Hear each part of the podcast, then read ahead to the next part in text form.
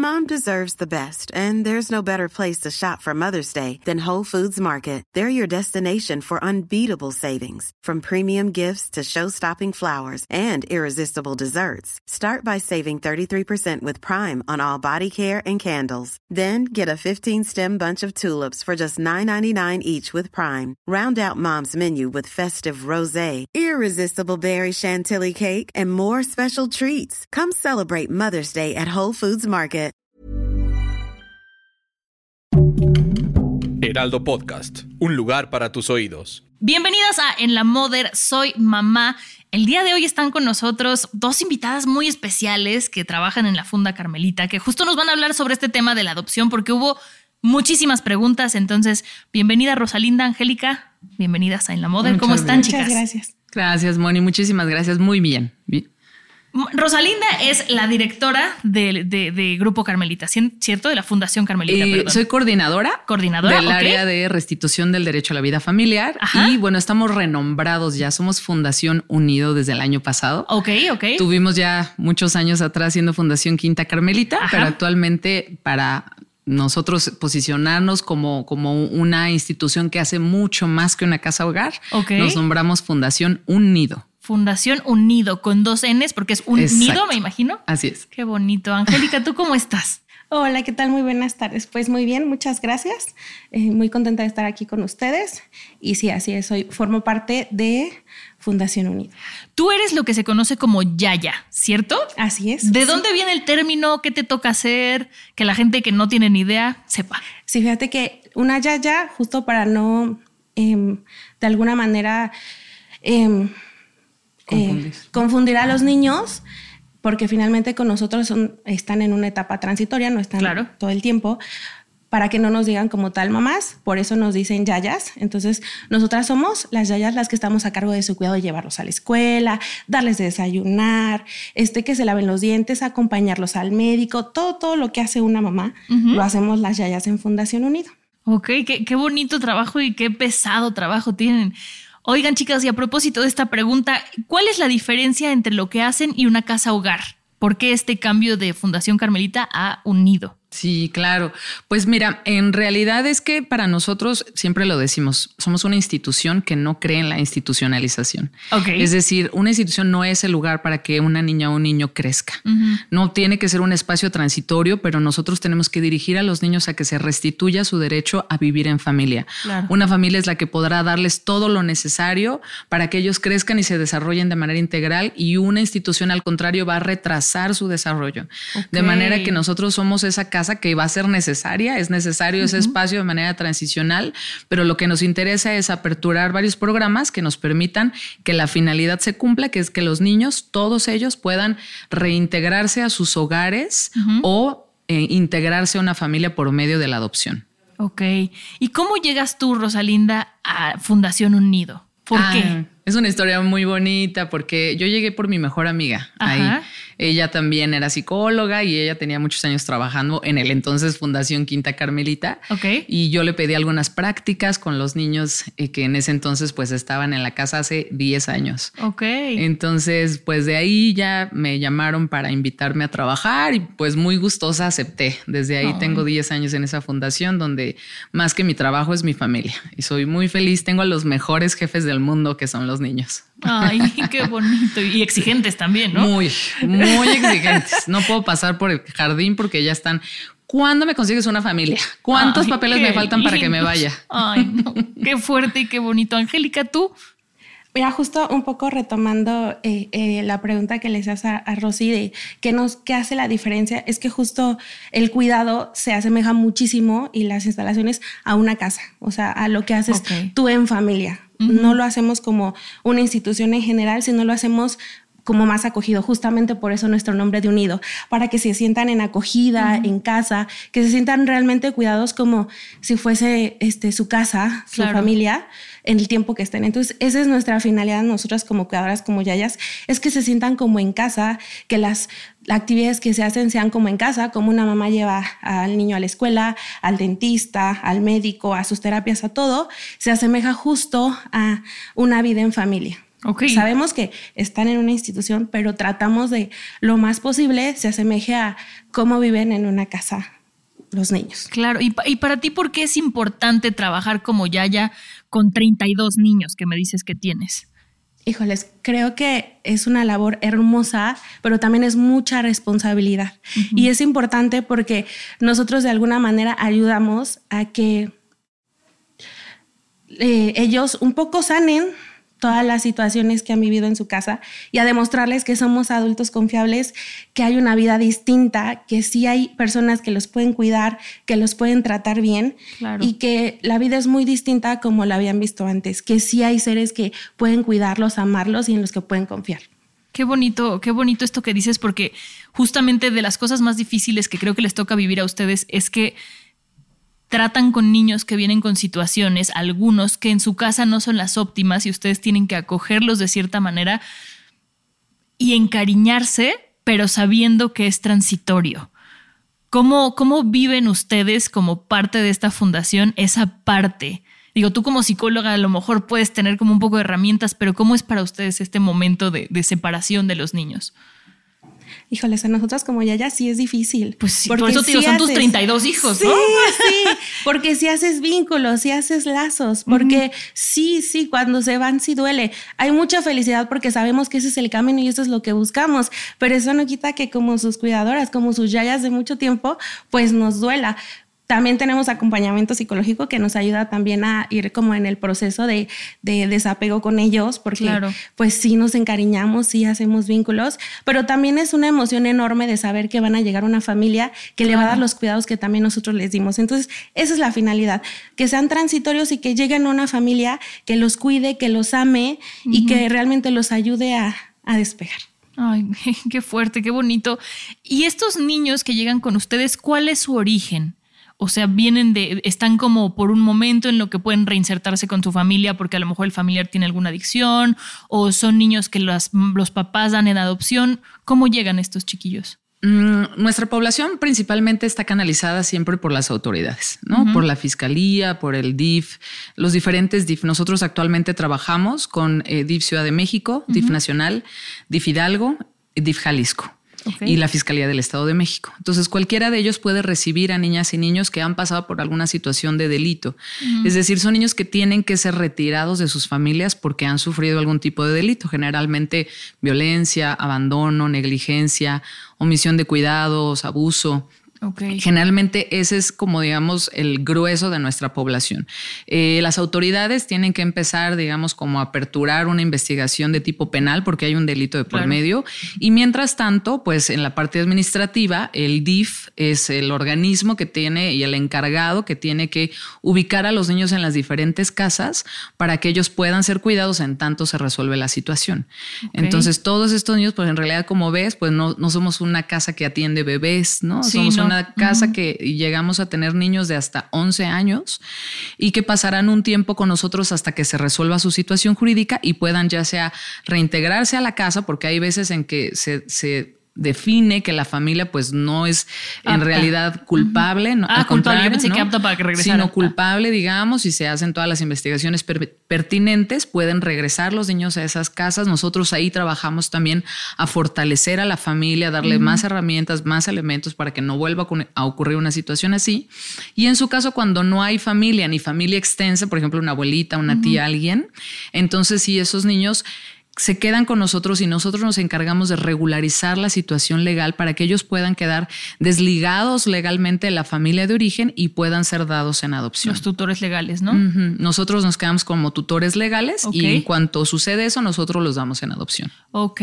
Y yo sé que no llegan bebés con ustedes, pero por ejemplo, tú que eres psicóloga, ¿cuál es la diferencia de trato que se le tiene que dar a un niño que se da en adopción desde que nace a un niño que tiene una familia y se tiene que ir a una institución por algún tipo de delito. O sea, ¿cómo es diferente ese trato? Porque me imagino que, hay una diferencia grande. Sí, sí, totalmente, Bueno, y eso es creo que una de las partes más fundamentales del por qué a veces la gente cree que las adopciones son complicadas. Y bueno, sí son complicadas, pero imagínate tú que hay un niño que ha sido violentado, que ha sido separado de esa familia, que como tal, aunque lo hayan maltratado, son sus padres. Claro. Y para él son figuras importantes.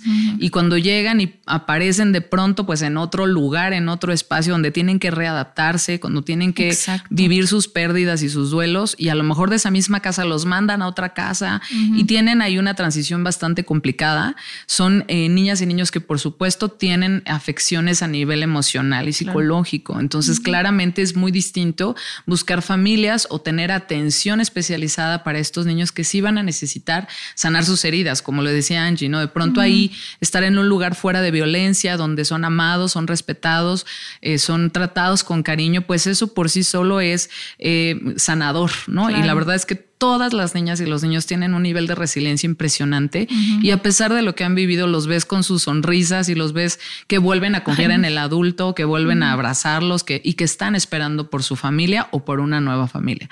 Entonces sí, claro, se necesitan atenciones especializadas desde que están en la casa, con trabajo psicológico, a veces paidopsiquiátrico, pero también en la búsqueda de familias adoptivas. Pues tenemos que tener mucho cuidado en esa búsqueda de familias para que eh, entiendan estos papás y mamás que quieren adoptar, que necesitan tratar con un niño que trae heridas, que trae pérdidas y que ellos también van a tener que emocionalmente estar listos para esto. Claro. Angie, ¿cómo es el proceso de ser una yaya con tantos niños. A lo que me refiero es, llevas a los 32 juntos a la escuela o como son de diferentes edades, me imagino, ¿cómo funciona este proceso? ¿Cómo te partes en 32 cachitos más tus hijos? Mira, la, Fundación Unido está dividido en cuatro cuartos, que son cuatro cáliz. Ajá. Es azul, verde, rojo y morado. Cada uno consta de ocho niños cada uno. Entonces, una yaya se encarga de esos ocho niños. Okay. Si bien es cierto, las cuatro somos responsables de todos. Okay.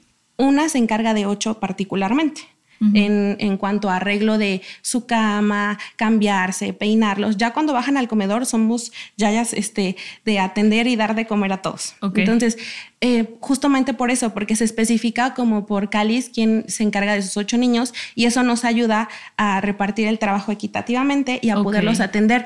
De alguna manera nos encantaría que fuera como al 100 la calidad de tiempo que les damos, pero a veces es imposible como mamás. Claro. si tú eres mamá, me, entenderás. es bien complicado poder dar la atención al 100 y poder dar, este, imagínate con ocho niños a cargo cuando estamos a cargo de ocho. Entonces, sí es complicado, pero sin embargo también hay mucha organización. Entre compañeras somos muy organizadas para que en cierto, y tenemos tiempos para todo, tiempos para bajar a desayunar, por ejemplo, a las 7 ya tienen que estar desayunando, 7.20 tienen que estar arriba lavándose dientes y revisando que ya estén listos, bien peinados, poniendo suéter, poniendo mochilas, porque a las 7.35 salen en el transporte. Ok. Y, Vamos y ahí sí vamos todos a la escuela, se dividen en dos camionetas, una mitad en uno, otra mitad en otro, y aparte porque son, entran en diferentes momentos, preescolar y, primaria. Entonces eso nos ayuda muchísimo. Ok, ok, ok, ya, ya me quedó más claro cómo funciona e, el orden. Y los niños siempre agradecen el orden, como que tener una rutina a los niños les sirve mucho y a ustedes también, entonces me imagino que, en grupo ha de ser muy interesante manejarlo así. Pensando en, las parejas que quieran adoptar, pensando que es el caso en el que los niños pueden, eh, tienen que irse con otra familia y no pueden regresar con la suya. ¿Qué características tiene que tener una familia que quiera adoptar un niño? Yo creo que la más importante, primero que nada, es una motivación genuina por querer ser papá o mamá por medio de la adopción. Que no sea un tema de no quiero reconocimiento social, no quiero este, recuperar a mi pareja, eh, quiero tener un sentido de vida porque no lo tengo, este, mm. quiero em, evitar tener con mi pareja a lo mejor una discusión porque uno de los dos tiene una disfunción sexual. Digo, una serie de circunstancias que pueden darse que están, eh, eh, digamos, como en otro camino que no es el camino de la adopción, ¿no? Por otra parte, bueno, pues las familias van a tener que cruzar o, aprobar dos estudios. Que tienen que ver con la parte socioeconómica y con la parte psicológica. Básicamente, entonces, desde la parte psicológica, pues evidentemente tener muchas herramientas personales, muchos recursos internos que están relacionados directamente con la crianza, ¿no? Pues obviamente flexibilidad, tolerancia, sensibilidad, capacidad de cuidar al otro, pues toda una serie de, características que, a veces los adultos no tenemos y que en el camino podremos también ayudar a las familias a que los desarrollen, los especialicen. Y desde la parte socioeconómica, digamos, es como la parte instrumental, ¿no? Que dentro de tu casa pueda haber un espacio desde físico, pero también económico para que no, se, que no haya carencia, que no llegue tu hijo pues a, causar a lo mejor un desajuste que más que sumar, pues venga como a causar un, tema, ¿no? Entre otras cosas, ¿no? Finalmente, si es en pareja, pues que la pareja tiene una, tenga una solidez, tenga una eh, estabilidad que haya redes de apoyo, no es claramente que no, son solos, ¿no? Sino que hay una comunidad que lo respalda, ¿no? Una comunidad que es tanto de familia, pero también profesional, ¿no? Que tengan eh, especialistas con quienes puedan recurrir en, las diversas áreas, ¿no? Eh, y bueno, pues que tengan preparación en el tema, que estén listos, porque sabes que la adopción en México también todavía es un tema que no manejamos como se tendría que manejar. Todavía hay discriminación, hay prejuicios, todavía seguimos haciendo el chiste de por qué eres el adoptado. Entonces no tenemos una cultura de adopción y nos interesa mucho generar y crear también una cultura de adopción desde las familias adoptivas, pero hacia el resto de sus familias y hacia el resto de la sociedad. Claro, por como lo mencionabas ahorita, entonces, por ejemplo, una, un, hombre o una mujer pueden adoptar sin necesidad de tener una relación, o sea, de, tener una pareja, porque decías ahorita si es una persona sola o una pareja. Exacto. O sea, si, si una mujer se siente con, la necesidad de tener un, un, hijo y decide adoptar, puede hacerlo sin necesitar un hombre que represente una figura paterna. Ok. Y en este caso también aceptan eh, parejas homoparentales para dar en adopción niños, ustedes como Así es, como cualquier familia. Perfecto, qué, bonito eso también. Y legalmente, ¿cómo es el proceso? Porque ya hablamos un poco de, adopción con una mamá que estuvo con ustedes, este que adoptó a su hija de la entonces eh, Fundación Carmelita, y nos decía que el proceso no es tan complicado como, como se piensa. Pero así ya, así el ABC, yo quiero adoptar un niño, ¿qué tengo, o sea, ¿qué tengo que hacer primero a nivel eh, de papeleo? Ok, pues mira, de papeleo en realidad, pues cuando eh, las familias se acercan a una institución, pues les van a, pedir que, tengan estas entrevistas, estos estudios psicológicos, socioeconómicos, y les van a pedir una serie de documentos, pues que son documentos personales, cartas de recomendación, fotografías, estudios médicos. Bueno, pues sí hay toda una serie de papeleo. Claro. Y esto va a ser importante que sepan que nosotros somos una institución de asistencia privada que trabajamos, digamos, nosotros de una cierta manera autónoma, pero siempre vamos a estar nosotros de la mano de las autoridades. Tenemos acreditación por parte de DIF Nacional para hacer estos estudios, pero finalmente nosotros todo el expediente de la familia lo llevaremos ante el DIF nacional y es el DIF nacional quien les podrá otorgar a las familias un certificado de idoneidad. Entonces, cualquier familia que adopte requiere de tener ese certificado de idoneidad siempre y cuando sus estudios psicológicos y socioeconómicos estén viables, ¿no? Tengan una preparación, una capacitación, hayan ido a talleres, hayan ido pues tomado las recomendaciones necesarias. Cuando ellos ya tienen esto y reciben una asignación, es decir, ya la institución les dice, mira, tengo una propuesta de asignación para ti, es esta niña o este niño o este grupo de hermanos. Entonces la familia, bueno, tendrá una serie de, convivencias, ¿no? Que van a ir fortaleciendo la integración y cuando esta integración se da y los niños egresan de las instituciones, ahí empieza a arrancar el juicio de adopción. Entonces ahí a través también de las autoridades eh, es que eh, las familias pueden solicitar ante los juzgados pues este juicio donde ya digamos pues eh, eh, estos niños previamente, como te decía, no son cualquiera de los niños que tenemos en la casa. Sí, no, no, son niños que han perdido la filiación legalmente con, a través de un juicio de pérdida de patria y potestad. Entonces sí hay todo un trámite atrás que sí es largo, que es complicado y que por eso no son tan rápidas las adopciones. En realidad un juicio de adopción nos puede llevar hasta tres meses, es muy rápido. Ok. no, es, yo pensé que ibas a decir tres años, o sea, ¿no es tan largo el proceso de, de, de adopción? El juicio de adopción como tal, pero lo que es tardado es que los niños queden desligados legalmente de esta familia de origen y que la familia atraviese por este proceso de certificación. Ok, entonces me imagino que cuando dan una propuesta de tenemos un, niño que puede un bueno que puede que puede ser eh, candidato para ser adoptado ya está deslindado de su familia. Porque si no, no pueden, o sea, sería una cosa ahí muy bizarra, ¿no? Exactamente. Y están corriendo a la par. A la vez que estamos trabajando con las familias, estamos trabajando con el proceso legal de los niños. De manera que si un niño ya, digamos, queda, nosotros le llamamos liberado, entonces ahí ya tenemos a lo mejor un banco de familias que están listos para adoptar, que tienen acreditación y entonces nosotros miramos cuál de esas familias es la mejor familia para la niña o niño que se acaba de liberar. Siempre será con base en las necesidades de niñas y niños. Nuestra, obviamente nuestra ideología es conforme a los derechos de niñas y niños y ellos son quienes tienen el derecho de, de tener una familia, ¿no? Y, desde, tu, desde tu lugar, eh, Angélica, como Yaya, cuando sabes que ya un niño se va a ir con una familia o va a regresar con su familia, ¿cómo es tu proceso para que empiece como a, separarse un poco de su familia dentro de un nido con sus, eh, con sus hermanos, por decirlo de alguna manera, con los niños que están ahí? ¿Tú cómo trabajas con estos niños para que puedan empezar a prepararse para irse con una familia? Es todo un proceso porque justo les dan la noticia y eh, a veces cuando yo entro al turno ya me avisan así de ya me voy a ir, ya sea que con mis, con mis papás, ya sea que se reintegren o, ya, o se vayan en adopción. Entonces desde ahí es un proceso, porque es platicar con ellos, obviamente súper felices, no, qué padre, súper feliz, qué bueno, porque como te comentaba, esa es nuestra finalidad, ¿no? Claro. Verlos felices con su familia, pero también es un proceso para los que se quedan. Entonces hay que tener mucho cuidado cómo manejamos la información, tanto con los que se van como con los que se quedan, porque tampoco queremos hacer sentir a los que se van que está mal porque se van, ni, ni a los otros que, se este, quedan. que se quedan pues mal porque se quedan, ¿no? Entonces es un trabajo en conjunto tanto con los niños que están en proceso como los que se van, ¿no? Entonces es platicar mucho con ellos, es eh, explotar al máximo el tiempo que ya nos queda de convivencia con ellos, hacer entender a los niños que se quedan, que en algún punto van a estar ahí, que estamos muy felices porque ellos se van y que a los niños de aquí que los queremos mucho, a los que se van que, que les va a ir muy bien, que nosotros deseamos de corazón que les vaya muy bien, aunque de verdad por dentro a nosotras nos esté costando el corazón. sí, sí, sí. Y, y es un proceso porque después empiezan con convivencias y esa es la parte más difícil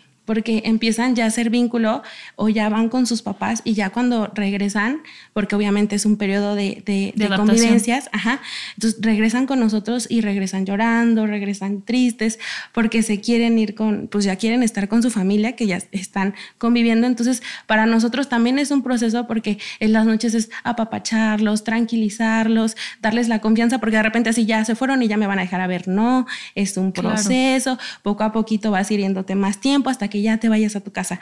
Pero es un proceso también para ellos y como te digo, también para los que se quedan, porque los que se quedan también le sufren cuando se van los niños. Claro, porque es una nueva familia que habían ellos construido dentro de la fundación y pues vienen de eso de separarse de su familia y es otra vez una separación. Por eso te pregunto a ti que vives el día a día con ellos. Sí, nos ayudan muchísimo. La verdad es que en Fundación Unido continuamente nos están capacitando y nos están dando talleres, diplomados, justo para que trabajemos esto y siempre estemos actualizados para poder tratar estas situaciones con los niños, porque no es nada fácil. No, pues no, no, no. Ser un adulto autoconsciente y regulado, porque a veces sí te gana la emoción, sí, sí te gana la emoción y sí me ha pasado que por más que no quiero llorar en el momento, hace poquito se fue una de mis niñas y yo, sí, sí me costó y se me salieron las lágrimas y mi niña fue y me limpió las lágrimas y yo feliz porque es una niña feliz porque quería a su familia, pero sí de repente el proceso de desapego pues sí es difícil tanto para nuestros niños que se quedan como para nosotras. Pero sí es mucha plática, mucho disfrutar el tiempo que estamos este pues con ellos ya despidiéndolos, pero sí es todo un proceso. Claro.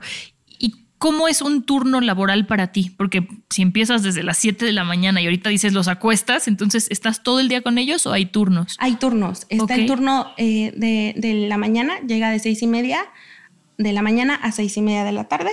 El turno de la noche que es de seis y media de la noche a seis y media de la mañana. Ok. Y el turno de fin de semana. El turno de fin de semana llega el viernes a las seis y media de la mañana y se va el domingo a las seis y media de la tarde. o sea, se quedan todo el fin de semana con ellos. Ok, qué interesante eso, porque sí, sí, o sea, para no estar cortando, ¿no? Y que descanse una un fin y otro un fin. Ajá, sí, para que no sea tan pesado. Oigan, ¿y existe alguna estadística de cuántos niños llegan a la fundación y cuántos de los que llegan regresan con sus familias o son adoptados?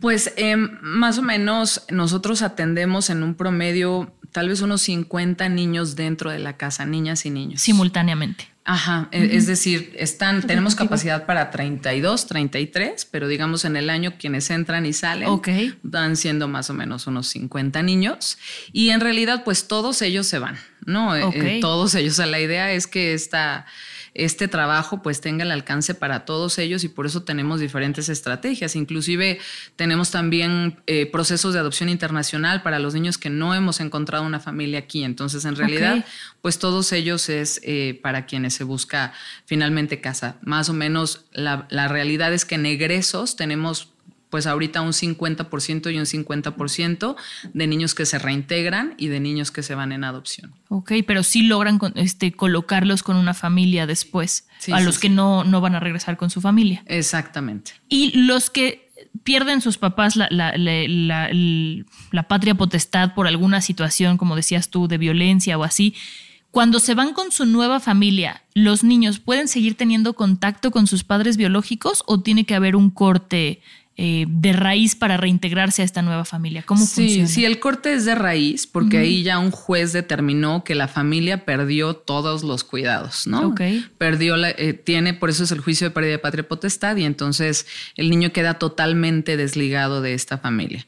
Entonces eh, ya, no, ya no vuelven a ver a los niños, ¿no? y de hecho, pues en la mayoría de nuestros casos, fíjate que son familias que ni siquiera se presentan a los juzgados. Es raro así el papá o la mamá que pelee todavía por los niños. La realidad es que desde antes pues ya hubo un abandono. Entonces cuando son demandados, pues yo me he presentado un montón de juicios como testigo en donde no se presenta la familia. ¿Y eso hace más fácil o más difícil el proceso legal? Por supuesto es más fácil. Cuando un papá sí se presenta, pues a lo mejor ahí el juicio puede prolongarse un poco más. Y cuando los niños se van en adopción también el juicio, digamos, y todo el proceso tiene un principio de secrecía en donde pues nadie puede dar información de dónde está ese niño, ¿no? A nivel legal, por seguridad y por protección, pues la familia adoptiva pues nunca podría ser, digamos, ubicada, ¿no? A través de las autoridades por la familia de origen. Ok. Y al principio eh, comentabas esta cosa de que en México no hay una cultura de adopción. ¿Qué porcentaje de adopción hay en México a nivel nacional, sabes? O más o menos, o sea, sí a la falta de esta cultura sí se acostumbra, sí se está promoviendo, está creciendo el, número, el porcentaje de adopción o cómo está a nivel nacional? Sí, pues no te entendería el dato certero, sería, y fíjate que es complicado a veces tener estos datos duros porque justamente a lo mejor no es un, un tema que se visibilice a nivel nacional. Lo que sí es cierto es que la mayoría de las casas eh, donde nosotros y como nosotros tenemos albergados a niñas y niños, no hacen estos procesos legales. Quiere decir que la gran mayoría, un porcentaje altísimo de niñas y niños se van a quedar institucionalizados sin que tengan la posibilidad ni de regresar con las familias, ni de, ser una, de estar en una familia adoptiva. No, en realidad es por eso que nosotros a través de programas de incidencia en políticas públicas y de réplica del modelo estamos buscando que más casas y más instituciones hagan lo que nosotros, que eh, seamos, digamos, una, em, em, una fuerza en donde nosotros hagamos posible la, la restitución al derecho de la vida en familia y que no nada más nos encarguemos de cuidar a los niños, porque muchas de las casas pues lo que hacen es que reciben a los niños, los niños se quedan hasta que cumplen 18 años, a los 18 años les abren las puertas y estas son historias que se van a repetir. Lo que ellos vivieron lo van a volver a vivir, ahora tal vez con sus propios hijos y se vuelve como en un problema social transgeneracional muy complejo. Entonces sí te diría que es un porcentaje muy bajo, muy pequeñito el de niñas y niños que pueden irse en adopción. Claro, el trámite es muy costoso, ¿no? a, nosotros como institución nos cuesta mucho llevar a cabo estos juicios de pérdida de patria, potestad. ¿Económicamente? Económicamente y también evidentemente pues el expertise de los profesionales, de abogados y demás que puedan hacer esto y que las instancias de gobierno no se dan abasto y que otras instituciones pues solamente se encargan de cuidar, ¿no? De ser como una guardería de cuenta, pero no eh, hacer mucho más esfuerzos porque los niños vivan en familia. Su funda Millions of people have lost weight with personalized plans from Noom, like Evan, who can't stand salads and still lost 50 pounds. Salads generally for most people are the easy button, right? For me, that wasn't an option. I never really was a salad guy. That's just not who I am. But Noom worked for me. Get your personalized plan today at Noom.com. Real Noom user compensated to provide their story. In four weeks, the typical Noom user can expect to lose one to two pounds per week. Individual results may vary. Ever catch yourself eating the same flavorless dinner three days in a row? Dreaming of something better? Well, HelloFresh is your guilt free dream come true, baby. It's me, Kiki Palmer. Let's wake up those taste buds with hot, juicy pecan crusted chicken or garlic butter shrimp scampi. Mm. Hello Fresh. Stop dreaming of all the delicious possibilities and dig in at HelloFresh.com. Let's get this dinner party started.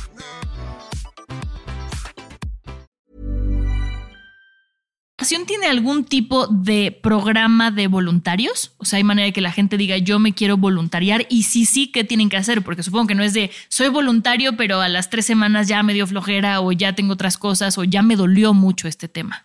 Sí, hay un, eh, hay un programa que se dedica justamente al voluntariado y si es comprometerse con la causa. Okay. Si, tú, si tú vas a ir a la fundación a ser voluntario es porque realmente te nace y te comprometes a hacerlo, porque verdaderamente sí es un compromiso estar con nuestras niñas y nuestros niños. Claro, porque los niños se encariñan también. No puedes hacer y deshacer tantas relaciones cuando un niño es tan chiquito. ¿Qué tipo de voluntariado se puede hacer dentro de, de Fundación Unido? Sí, pues hay voluntad. Eh, eh, en realidad la ayuda es en todos lados, ¿no? O sea, en todas las áreas que tiene la, la, casa, pues podemos recibir ayuda, ¿no? Entonces, desde, pues justamente quienes tal vez van a jugar con los niños, que son pues a lo mejor como lo que más a veces atrae, ¿no? Yo quiero estar un ratito con ellos y, y jugar, pero sí en realidad nuestro, todo nuestro programa de voluntariado, pues sí es especializado, ¿no? En el sentido de que las personas que llegan tienen que sumarse, tienen que poner una solicitud, tienen que pasar inclusive unos exámenes psicológicos, si van a estar en contacto con los niños, van a estar bajo seguimiento por parte de esa coordinación. Y, como les decía, pues a veces desde esos, esas personas que van a jugar con los niños hasta, por ejemplo, a lo mejor abogados o psicólogos o trabajadores sociales que van a prestar su ayuda por prácticas profesionales, asesores nosotros especializados en diferentes materias, también son voluntarios que están haciendo con nosotros pues este trabajo pro bono y donde pues son tan necesarios sus talentos. Entonces, ahí recibimos el talento de todos lados, ¿no? Y aprovechando este espacio, si alguien quisiera ser voluntario en Fundación Unido, ¿dónde las puede contactar? ¿Cómo se puede poner este, en contacto con ustedes? Sí, acudan por favor a la página web que tenemos, www.unido .org.mx.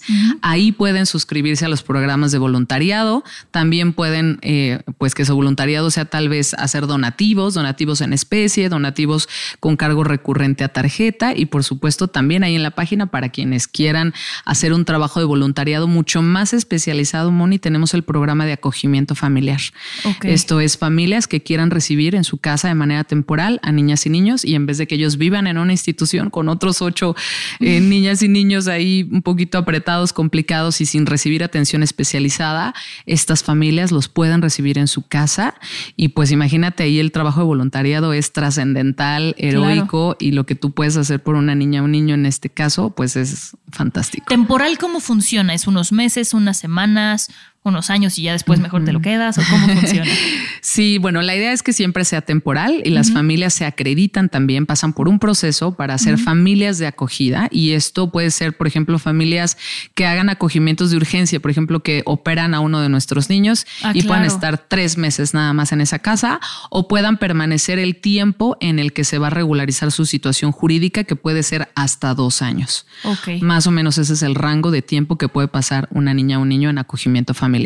Ok, está bien que lo sepa la gente para que sepa Claro. más o menos a qué se están comprometiendo, porque no es, no, no, no puede ser de ya me arrepentí, ¿no? Sí, Tiene que ser un compromiso. Y hay un seguimiento, siempre estarán de la mano con la institución y con los profesionales que estamos llevando a cabo el acogimiento para que también estén capacitados, tengan también apoyo emocional, psicológico y que sepan que eh, no están solos con los niños, sino que Sí, claro. la institución sigue respaldando, sigue apoyando y siguen, digamos, pues bajo tutela de las autoridades. Sí, claro, nada más es una, una manera de darles ese apoyo emocional que se necesita en ciertos momentos más que en otros, ¿no? Digo, Exacto.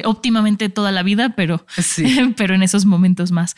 Yo les quiero agradecer muchísimo que hayan estado con nosotros. De verdad, creo que es un tema que se tiene que visibilizar, que se tiene que hablar y que necesitamos más gente como ustedes dos que estén comprometidas con sacrificar una parte de su corazón, y digo sacrificar porque saben que después se van a ir, pero que para los niños significa la vida entera.